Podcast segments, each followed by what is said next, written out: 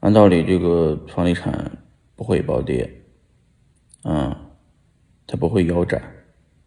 啊，但是它会随着经济的冷而冷下来。今年的二十万亿和之前的四万亿不一样，